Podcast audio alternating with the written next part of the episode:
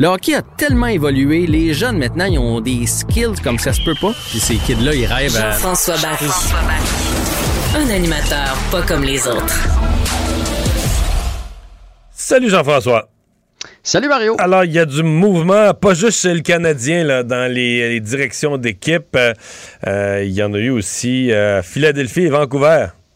Oui, c'est un dur deux semaines, je te dirais, pour euh, les gens de l'état-major un peu partout à travers la Ligue nationale de hockey. Commençons par Alain Vigneault, qui a perdu son emploi aujourd'hui. Alain Vigneault, qu'on connaît bien, qui est un Québécois, qui a fait un séjour avec le Canadien, qui a eu une brillante carrière de coach avec les Rangers de New York, entre autres. Et lui, si tu te souviens bien, Mario, lorsqu'il a été engagé il y a deux ans, ça avait été phénoménal, son entrée, là. Moi, il y avait une bonne équipe quand même. Moi, je pensais que ça allait bien à Philadelphie. Puis tout à coup, cette année, euh, ben, ben, la première année, il y a eu une super saison. C'est même eux qui nous ont éliminés. Souviens-toi, euh, lors de la, première euh, COVID, dans la bulle. Oui, oui, absolument. On, avait sorti Pittsburgh, donc il a amené son, équipe en troisième ronde euh, des séries. Et l'année passée, pouf, l'équipe est complètement tombée à plat. Et là, cette année, il y a des hauts, il y a surtout des bas.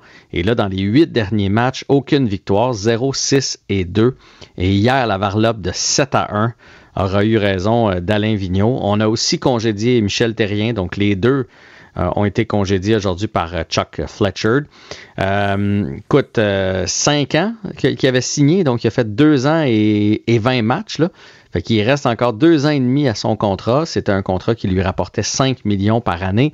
Il est quand même pas à plaindre. J'ai vu des gens perdre leur emploi avec. Fait qu'il va y rentrer quelque chose comme 13 millions sans travailler dans les trois prochaines années.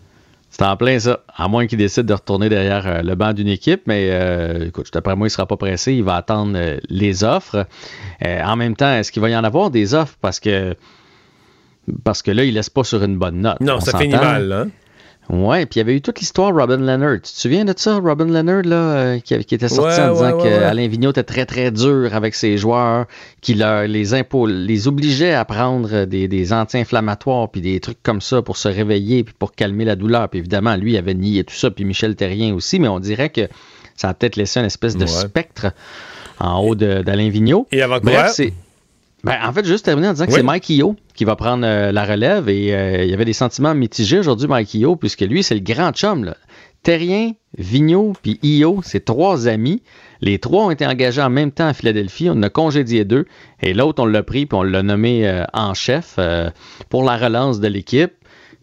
J'imagine que lui avait une vision différente des choses puis qu'il l'a dit à Chuck Fletcher parce que sinon, pourquoi t'en changes deux puis tu t'en tu gardes l'autre. Il y a quelque chose c'est vrai que c'est tentant pour Vigneault et Terrien de penser qu'il leur joué dans le dos un peu. là. Ben, tu sais, Chuck Fletcher l'a peut-être appelé et dire Toi, tu penses quoi de ça? Il a fait Moi, ça fait deux J'en reviens pas qu'il fait ça.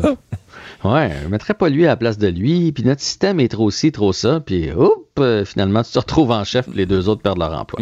Donc, du côté de, Vancouver, maintenant, les Canucks sont confirmés, j'en ai parlé ce matin, là, c'est confirmé, la rumeur était très, très forte hier soir, le même euh, Sportsnet l'avait confirmé, mais on attendait que les Canucks euh, apposent leur signature là-dessus. Donc, Benning, le directeur général, et Travis Green ont perdu leur emploi. Lui, c'était l'entraîneur, donc grand ménage du côté des Canucks aussi. Eux aussi déçoivent, ils ont toute une formation, les Canucks, avec de bons vétérans, de super jeunes joueurs, mais il n'y a rien qui fonctionne là-bas.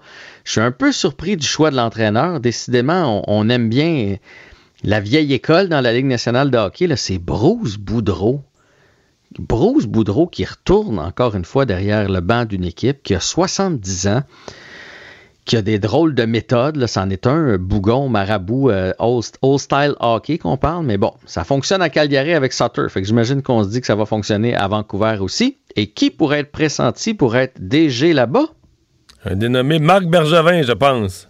C'est en plein ça, Marc Bergevin pourrait être dans les candidats potentiels pour les Canucks de Vancouver. Je ne sais pas s'il a envie de se rembarquer euh, aussi rapidement dans une équipe. Mais c'est tentant parce que tu as Elias Peterson là-bas, tu as Quinn Hughes, tu as JT Miller, tu as, des bons joueurs de hockey. là. Et nous autres à Montréal, M. Gorton euh, s'est trouvé un, quoi, un adjoint euh, chasseur de tête? Oui, oui, avec, en collaboration avec M. Molson, ils ont décidé un peu de faire ce qu'ils avaient fait, tu te souviens, avec Serge Savard lorsqu'il est venu le temps de choisir Marc Bergevin, on avait demandé à Serge Savard de donner un coup de main. Mais là, cette fois-là, on a demandé à Bob Gainé. Donc, Bob Gainé va faire partie du panel pour choisir le prochain DG, lui qui a beaucoup d'expérience dans Ligue nationale et qui connaît bien, évidemment, le Canadien de Montréal. On ne sait pas encore s'il va y avoir un rôle, parce que ça, ça avait été critiqué beaucoup. Serge Savard l'avait dit lui-même, qu'il s'attendait, après la, nomination de Marc Bergevin, de, de rester dans l'entourage, d'être une espèce de conseiller pour Bergevin. Finalement, une fois qu'il a été nommé, on n'a pas fait appel à ses services à nouveau. Est-ce que Bob Guinée va rester là quelque part dans l'état-major? Ce sera à suivre. Mais tu as confiance en Guinée pour ça? Je trouve que c'est un drôle de choix. Je, vais être honnête avec toi. ça, me fait toujours euh, mal de dire ça d'un gars qui a son chandail retiré au plafond du Centre Bell, qui, est une légende à Montréal. Mais je me dis, qu'est-ce que, qu'est-ce que Bob Guinée va apporter que Jeff Corton peut pas apporter? Dans le hockey de 2021. Ben, c'est ça, là. Si on, parlait du hockey des années 90, quand Guinée venait de partir, qu'il y avait des contacts partout, qu'il venait de jouer la game, des anciens joueurs, des anciens entraîneurs, il avait fait partie des équipes Canada, etc. Mais tous ceux qui ont fait partie d'équipes Canada, là, ils, ils sont plus dans, les girons de la Ligue nationale de hockey. Fait que je, je, je, sais pas. Honnêtement, je, je sais pas ce qu'il peut apporter à, Jeff Corton, mais euh, mais ça fait longtemps que j'ai pas croisé M. Guéné. Fait que peut-être qu'il est encore bien de son temps puis qu'il lâche, lâche, régulièrement des appels à plein, de monde dans la Ligue nationale de hockey. Là. Je, suis, mal placé pour te le dire, mais j'ai trouvé ça bizarre qu'on s'entoure de, Bob Guéné. La liste des blessés qui continue de s'allonger. Là, là on... c'est un cauchemar. Sérieusement, c'est un cauchemar. Tu sais que demain, 70% de la masse salariale du Canadien ne jouera pas. C'est effrayant. Là, c'est Tyler Toffoli. Après Josh Anderson la semaine passée, là, de, de deux à quatre semaines dans le cas de Josh Anderson. Là, on parle euh, de plusieurs semaines dans le cas de Tyler Toffoli. Ça a l'air assez grave. Ouais, ben aujourd'hui, Dominique Duchamp a dit ça va être long. Je vous le dis, ça va être long. Fait qu'on parle en termes de semaines, probablement 2022. On le reverra probablement en 2021. Donc, lui aussi euh, s'absente. Anderson n'est pas là. Puis vous connaissez le reste de la liste des blessés du Canadien. Ça finit plus. Et l'autre mauvaise nouvelle, c'est Joel Edmondson. Joel Edmondson, tu te souviens, il y a deux semaines, avait voyagé avec l'équipe. On l'attendait d'un match à l'autre, là. Ah oui, il avait même pratiqué sur la première paire avec Jeff Petrie. Puis je t'avais dit, hmm, j'ai l'impression qu'on le ramène vite. Et finalement, depuis ce temps-là, là, il fait des pas de recul. Fait que lui qui a subi une opération au dos, fait des pas de recul. Donc, il s'approche pas d'un retour au jeu. Au contraire, il s'en éloigne. Donc, mauvaise nouvelle pour Joel Edmondson aussi. Fait que, tu sais, je, veux bien demander à Dominique Duchamp des victoires, mais à un moment donné, euh, il commence à manquer de munitions. Armia et Petrie seront des décisions de, dernière minute. On va savoir demain s'ils vont euh, jouer ou pas. Eh bien, demain, c'est Tom Pabé, hein? C'était pas bien. Je dirais rien de plus. Euh, gros Monday Night Football ce soir. Ben, j'imagine que tu vas regarder ça. pour, me semble que ça fait une coupe de lundi que c'est plutôt terne. Là, ce soir, c'est une bataille dans l'Est américaine. La première équipe contre la deuxième. Les Pats contre les Bills.